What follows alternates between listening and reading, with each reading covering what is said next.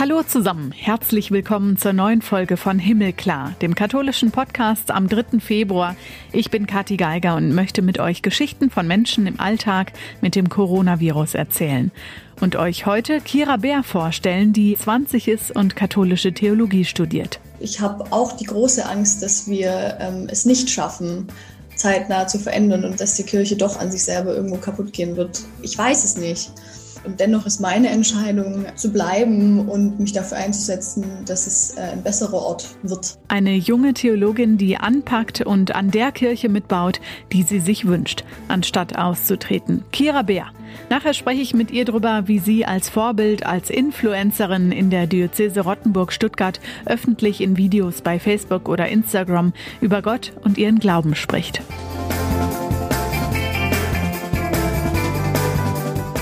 Vorher gucken wir uns noch an, was in der katholischen Welt los war und diese Woche passiert ist. Jerusalem.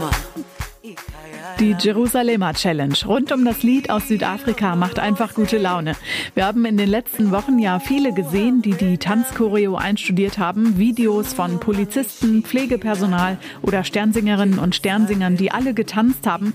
Jerusalemer steckt halt an. Auch die barmherzigen Schwestern vom heiligen Vinzenz von Paul anscheinend. Im Kloster Untermarchtal haben sie geübt und mitten im Schnee dann den großen Lautsprecher aufgebaut und losgetanzt. Cooles Video findet ihr im Netz, hat schon mehrere hunderttausend Klicks. Schwester Judith, die auch dabei ist, hat verraten, dass es mit Glühwein noch leichter geht. Die Ordensschwestern kommen übrigens auch aus der Diözese Rottenburg-Stuttgart, wohin es später geht, zu Kira Bär. Und der Song ist echt, auch für mich, so ein Anti-Corona-Gute-Laune-Lied geworden, habe ich das Gefühl. Die Krise im Erzbistum Köln weitet sich immer weiter aus und immer mehr, auch bistumsinterne Stimmen fordern Konsequenzen von Kardinal Wölki und der Bistumsleitung. Der Kölner Stadtdechant Robert Kleine spricht zum Beispiel davon, dass es lieber ein Ende mit Schrecken als einen Schrecken ohne Ende geben soll und fordert die Verantwortlichen noch vor Veröffentlichung des neuen Gutachtens am 18. März auf, persönliche Konsequenzen zu ziehen. Die Laienvertretung im Bistum hat währenddessen dem Bistum die Zusammenarbeit aufgekündigt. Es sei im Moment kein Vertrauen mehr da. Und selbst der Missbrauchsbeauftragte von der Bundesregierung, Johannes Wilhelm Röhrig, sagt, Kardinal Wölki würde der Kirche mit seinem Handeln großen Schaden zufügen. Seit Monaten steht das Erzbistum Köln ja schon wegen der Defizite bei der Missbrauchsaufklärung in der Kritik. 88 Tage zu, seit vorgestern wieder offen. Für die Vatikanischen Museen ist der Lockdown vorbei. Sie haben ihre Türen am Montag wieder aufgemacht, weil das Ansteckungsrisiko in Rom nachgelassen hat und man kann die päpstlichen Sammlungen wieder angucken. Monatelang waren die Museen im Vatikan geschlossen wegen der Corona-Pandemie, genauso wie andere auch. Im Frühjahr war das schon mal so. Es sind ja sowieso nicht viele Besucher zu erwarten, keine Riesenmassen jetzt. Die Regierung in Italien hatte das erlaubt, Museen und Ausstellungen in Regionen mit niedrigen infizierten Zahlen dürfen wieder öffnen. Also online registrieren, ab in die Vatikanischen Museen, wenn man gerade in Rom sein sollte. Hm. Dem Papst geht's übrigens den Umständen entsprechend gut mit seiner Ischias-Entzündung. Das müssen schlimme Schmerzen sein, aber operieren lassen muss er sich wohl nicht und kann schon wieder scherzen. Der Arzt habe ihm zwar zur Absage von Terminen geraten, bei denen er lange stehen müsse, allerdings aufs Angelusgebet am Sonntag sollte er nicht verzichten, die Leute würden sonst denken, dass er tot sei, hätte der Arzt gemeint.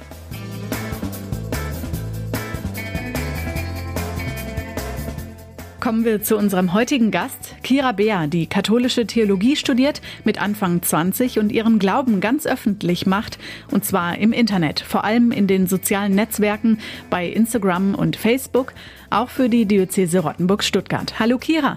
Hallo, vielen Dank für die Einladung. Junge Christin zu sein, Katholikin zu sein, warum erzählst du davon im Video im Internet? Ich glaube, dass ich mich nie so ganz bewusst dafür entschieden habe. Ich war lange ich sag mal, gegen soziale Medien. Ich habe vor allem Instagram als sehr oberflächlich und irgendwo schlechten Einfluss ähm, für einen jungen Menschen empfunden. Und erst mit 18, glaube ich, habe ich mich auf die Plattform gewagt und dann eben beschlossen, ähm, ich konsumiere und teile nur die Inhalte, die ich da irgendwie für ähm, wertvoll halte. Und es halt in meinem Leben der Glaube vor allem. Und habe das aber eigentlich so privat aus Spaß angefangen, mal so ein bisschen was darüber zu erzählen dass ich jetzt mal gerade im Kirchengemeinderat war oder sowas. Und das entwickelte sich so von selbst weiter. ohne dass ich mir jemals fest vorgenommen hätte, dass, dass ich jetzt hier die bin, die, die groß über ihren christlichen Glauben oder über das Katholischsein redet. Aber manche Dinge fügen sich dann irgendwie von selber und heute mache ich es mega, mega gern. Gibt es da auch Grenzen oder wie persönlich wirst du da? Ja, für mich ist schon ein bisschen die Grenze immer da, wo es andere Menschen in meinem Leben beträfe. Also ich spreche schon sehr viel, sehr Persönliches über mich und auch über mein Glaubensleben, aber ich tue mir zum Beispiel ähm, schwer, Details über meine Beziehung oder sowas jetzt zu teilen. Wenn ich weiß, dass mir viele Leute zugucken, die ähm, irgendwie meinen Partner kennen, dann finde ich das ein bisschen seltsam. Es ist meine Entscheidung, was ich über mich teile, aber ich muss nicht über Leute, die mir nahestehen, irgendwie so viele Dinge teilen. Und, und da sind manchmal Grenzen, über die ich auch manchmal ein bisschen traurig bin, weil ich gerne mehr berichten würde, ähm, weil ich glaube, dass es wichtig ist, da nahbar zu sein. Aber das ist mir wichtig, da auch die Leute, die sich selber nicht in so eine Öffentlichkeit stellen, da auch rauszuhalten.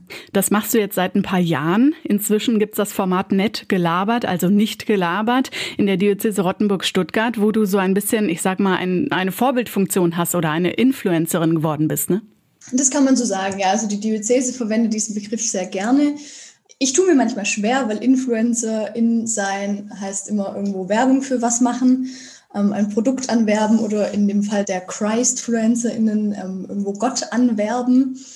Meine Philosophie ist das nicht so ganz, weil ich ähm, das nicht, also ich möchte niemand vom christlichen Glauben überzeugen, ich möchte nur zeigen, wie ich ihn lebe. Und ich glaube, den, den Rest ähm, kann Gott bewirken. Und deswegen bin ich mir manchmal nicht so ganz klar, ob ich mich als Influencerin ähm, bezeichnen möchte. Sag selber lieber Bloggerin, aber es ist für mich auch voll in Ordnung, wenn ich so genannt werde. Aber das sage ich dann manchmal gern dazu, ähm, dass da, welche Absicht da dahinter steckt. Also du willst nicht missionieren, sagen wir es mal genau. so, ähm, aber du lebst ja trotzdem vor, sozusagen. Wie kann man da die, ich nenne sie mal eher konservative, vielleicht in mancher Augen auch altbackene katholische Kirche in Vergleich zu der modernen setzen? Also was bedeutet für dich denn katholisch zu sein in dieser Zeit, zu der wir leben, also im 21. Jahrhundert? Für mich bedeutet das, dass ich schon seit meiner Kindheit an in der Kirche, die eben katholisch war, Heimat gefunden habe und ähm, begleitet wurde von wunderbaren Menschen, die sehr authentisch von Gott erzählt haben, die keine Unterschiede gemacht haben zwischen Menschen, zwischen Geschlechtern oder sexuellen Identitäten. Das habe ich äh, mein Leben lang, meine Jugend durch, auch in der Jugendarbeit und so hin erlebt und äh, mega schätzen gelernt. Und ich wünsche mir, dass die Kirche überall so ein Ort ist. Also ganz utopisch gesagt quasi, dass wir irgendwann gar keine kirchenpolitischen Diskussionen mehr hätten äh, und uns voll und ganz darauf konzentrieren könnten, gemeinsam irgendwo Gott zu suchen, das Leben zu feiern, Trauer zu teilen. Das wäre mein, mein Traum. Auch wenn der natürlich ja jetzt irgendwie nicht in den nächsten Jahren zu realisieren ist. Aber ähm, das habe ich im Kleinen erlebt und das ähm, trägt mich. Und deswegen mache ich das, was ich mache, unglaublich gern. Also eine kleine Berufung vielleicht sogar auch. Ähm, das während sich ja auch viele Menschen von der Kirche abwenden, sich nicht mehr einbringen ins Gemeindeleben, vielleicht auch ans Austreten denken oder schon ausgetreten sind und sagen, mit der Institution kann ich persönlich nichts anfangen. Ja, und, und das kann ich absolut nachvollziehen. Also jeder, der mir von außen sagt, dass wie, wie, also von außen sagt man das ja auch gern immer noch ein bisschen salopper, so hier sind alles, alles Vergewaltiger und wie kannst du das unterstützen und so. Und ähm, auch wenn ich das so harsch nicht sagen würde, ähm, kann ich die, die Bedenken oder die, die große Kritik nachvollziehen und würde niemandem zum Vorwurf machen, ähm, der oder die das nicht mehr ähm, ja, mittragen kann. Und, und dennoch ist meine Entscheidung, ähm, zu bleiben und mich dafür einzusetzen, dass es äh, ein besserer Ort wird. Du bist auch Theologiestudentin. Wenn man so deinen Instagram-Account anguckt, dann sieht man viele Fotos von einer fröhlichen jungen Frau, von deinem Leben, von deiner Familie, Videos auch, die du nutzt, um zu erzählen von deinem Glauben. Du bist überzeugte Influencerin für deine Diözese auch, vielleicht auch ein Vorbild ja für junge Christen. Soll das auch weiterhin dein Leben bestimmen, zum Beispiel als Ordensschwester oder beruflich? Kannst du dir das vorstellen? Also die Berufung zur Ordensschwester ähm, habe ich bisher noch nicht verspürt, ähm, auch wenn ich da immer sagen würde, keine Ahnung, was Gott noch vorhat. Also ähm, ich meine, ich habe gerade erst angefangen zu studieren, ich bin 20 Jahre alt und ich merke, dass ich ganz arg an einem Punkt in meinem Leben bin, in dem noch sehr, sehr viel unklar ist, weil der Weg eigentlich erst begonnen hat und weil die, die Fragen ähm, gerade erst am Aufkommen sind. Ich kann momentan nicht, nicht sagen, es wird in die Richtung gehen oder das ist, das ist meine Berufung. Ich kann nur sagen, ich stelle mir in sehr viele Richtungen ähm, Fragen. Da ändern sich Dinge. Manche sind mal mehr im Vordergrund, mal mehr im Hintergrund. Aber ähm, ich wage die These aufzustellen, dass es noch spannend sein könnte, ähm, meinen Weg weiter zu verfolgen. Das habe ich auf jeden Fall im Gespür. Aber wohin es geht, das ähm, muss ich noch ein bisschen Gott überlassen. Das ist doch schön, wenn man das schon mal sagen kann. Was könnten die Menschen, ob Christen oder nicht, jetzt gerade in der Corona-Krise vor allem gut gebrauchen? Das ist eine gute Frage, an der ich, glaube ich, selber auch vor allem jetzt sehr hängen, weil wir jetzt schon seit äh, fast einem Jahr äh, hier im Ausnahmezustand sind und ich äh, selber bemerke, dass es immer schwieriger wird. Also ich fand im ersten Lockdown, da hat man, da war noch viel, da hatte ich noch viel Motivation und jetzt haben wir hier digitale Formate und es ist toll und ähm, langsam setzt auch eine große Trägheit ein, ähm, weil es schon so lange geht und weil ich mich selber immer wieder frage, wie lange halte ich das noch aus oder wie lange müssen wir das noch aushalten? Ähm, ich weiß es nicht. Also ich ähm, habe die, die letzte Hoffnung natürlich immer, dass es, dass es weitergeht und ähm, dass der Glaube uns auch da durchtragen kann. Aber ich stelle schon fest, dass es immer herausfordernder wird, je länger es geht. Der Glaube, wenn der uns da durchtragen soll, gehört ja auch irgendwie eigentlich viel Gemeindeleben oder Gemeinschaft dazu. Wo erlebst du eigentlich deinen Glauben, wenn nicht gerade Pandemie ist? Wenn nicht Pandemie ist, dann ähm, ist es, glaube ich, sowohl sehr viel gemeinschaftlich. Also mir persönlich ist es vor allem so in den letzten ein, anderthalb Jahren was sehr Wichtiges geworden, in Gottesdienste zu gehen. Also gerade seit ich in Tübingen bin, ist das für mich eigentlich normal, auch mehrmals die Woche zu sein. Das gibt mir wahnsinnig viel. Aber auch alles Persönliche, also sowohl Gebetszeit für mich selber, als auch viele unverhoffte Begegnungen, die irgendwo Gottesbegegnungen sind, mit denen man gar nicht gerechnet hat. Also ähm, Glaube passiert ganz oft auch dann, wenn man gerade gar nicht drauf wartet oder gerade gar nicht geplant hat. Wie erlebst du das? Ändert sich das durch die Pandemiezeit? Auf jeden Fall. Und ich glaube, das ist auch das, was, was mich gerade so vor die Herausforderung stellt, dass ich aus dem eigentlich so viel Kraft ziehe und es auf jeden Fall weniger wird, weil ich jetzt gerade nicht in Gottesdienste gehe oder so. Und natürlich gibt es da ähm, andere Momente, die schön sind, intensive Momente ähm, an dem Ort, an dem man lebt, auch ähm, wunderschöne, wertvolle digitale Begegnungen.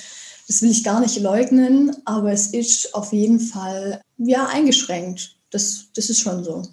Denkst du denn, diese digitalen Angebote, wie zum Beispiel ja auch dein Format nett gelabert oder es ist jetzt auch durch die Pandemie entstanden, der Live-Talk auf Facebook, den du regelmäßig dort anbietest, auch in Kooperation mit der Diözese. Bräuchtest diesen Austausch oder Dialog auf digitaler Ebene oder solche Angebote von der Kirche mehr? Hm, ich glaube, dass es sie momentan nicht mehr braucht, weil ich ehrlich gesagt eher das Gefühl habe, dass wir an einem Punkt von fast Überflutung sind. Also im ersten Lockdown fand ich das noch viel krasser, weil auf einmal jede und jeder irgendwas digital anbieten musste. Ich glaube, dass wir das eher ähm, besser brauchen. Also ich meine wahrzunehmen, dass es viel gibt, viele Streams, aber dass vieles auch ausbaufähig ist, ähm, dass es noch ja trotz des Digitalen irgendwie ein, ein naheres, ähm, intensiveres Erlebnis wird und nicht einfach nur die Kamera in die Kirche gestellt, wenn ich jetzt mal so salopp ausdrücken darf. Welche Themen besprecht ihr beim Live-Talk, damit es intensiv wird? Das ist ganz unterschiedlich. Wir haben ja noch nicht so äh, viele gemacht. Ich habe jetzt am Mittwoch, am 3. Februar, haben wir den dritten erst, ähm, wo wir über Beichte sprechen werden. Die letzten zwei äh, gingen über Sterbehilfe und jetzt äh, vergangenen Monat über das Thema ähm, LGBTQ und Kirche. Also mir ist es ähm, wichtig, eine Ausgewogenheit zu haben aus ähm, Dingen, die irgendwo die eigene Spiritualität betreffen, also sowas wie jetzt mit dem Sakrament der Beichte, ähm, was bedeutet das für mich oder auch nicht. Ähm, aber auch, ich sag mal, die heißen Eisen in der Kirchenpolitik, wie eben dieses Thema LGBTQ, ähm, was wie geht unsere Kirche damit um und was muss sich da verändern. Also das ist für mich wichtig, da so ein Gleichgewicht aus, aus diesen beiden Gebieten zu haben. Und denkst du, dass es da ein Gleichgewicht geben kann, kirchenpolitisch gesehen? Also du hast vorhin von der Utopie gesprochen, dass du da mal hinkommen möchtest. Wie denkst du, kann man das erreichen? Oh, das ist eine gute Frage. Ähm, ich glaube, das ist was, was ich, was ich nur im Traum als Ziel habe und wo es mir sehr schwer fällt ähm, mir zu überlegen, wie wir da hinkommen, weil ich natürlich auch unsere Strukturen äh, kenne und die ich will nicht sagen die Unbeweglichkeit, weil es bewegt sich schon was, aber es ist in einem viel zu langsamen Tempo und ich habe auch die große Angst, dass wir ähm, es nicht schaffen, zeitnah zu verändern und dass die Kirche doch an sich selber irgendwo kaputt gehen wird. Ich weiß es nicht. Äh, ich tue mir da auch sehr schwer, wirklich Prognosen aufzustellen, weil ich das, wer kann das überblicken? Aber natürlich, wenn ich jetzt selber irgendwo äh, Machtträgerin wäre, dann, dann würde ich erstmal ganz viele Strukturen und, und lärmliche Aussagen ändern, die ähm, Menschen auf verschiedene Stufen setzen und würde dafür mehr Gleichberechtigung mich einsetzen. Aber das hört sich so utopisch an. Das, das ist halt irgendwie so ein Traum, aber das wird halt nicht passieren. Wenn man von seinem Glauben überzeugt ist und darüber spricht, gibt es sicherlich auch die kritischen Stimmen, die du zu hören kriegst. Sollte man den Glauben für sich besser leben? Ähm, nee, das auf keinen Fall. Also der, der Glaube setzt Gemeinschaft voraus, würde ich behaupten. Also man kann, man kann immer oder man sollte auch in gewissen Teilen den Glauben für sich alleine leben und ähm, es bleibt immer ein Restgeheimnis Gottes, das man nur irgendwie selber zwischen sich und Gott hat. Aber was wüsste ich über meinen Glauben und über diese Religion, wenn es mir nicht jemand näher gebracht hätte? Und ich schätze das und wenn ich nur still mit anderen Menschen zusammensitze oder mit anderen Menschen singen kann, das würde ich nicht missen wollen. Also diese beiden Dinge gehören unweigerlich zusammen, finde ich. Was ja leider jetzt in Pandemiezeiten total schwierig ist und gar nicht Richtig. geht. Was gibt ja. dir da gerade Hoffnung? Also auch wenn ich immer wieder, muss ich, ich glaube vorhin schon angeklungen, momentan eher Phasen habe, wo es mir sehr schwer fällt, noch die Hoffnung äh, zu behalten, ähm, ist es doch so, dass ich mein Leben lang beobachtet habe, dass es dass es immer irgendwie weiterging und weitergeht mit Gott. Und das, also das lese ich natürlich auch aus allem raus, was ich irgendwie in der Bibel ähm, an, an Geschichten entdecken kann. Und das hoffe ich. Ähm, das ist manchmal sehr anstrengend, das immer wieder sich, sich bewusst zu machen, dass es die Hoffnung ist. Aber das ist das, was tief im Inneren weiter schlummert und trägt. Auf jeden Fall. Ja. Danke dir für unser Gespräch. Sehr gerne. Vielen Dank für die Einladung.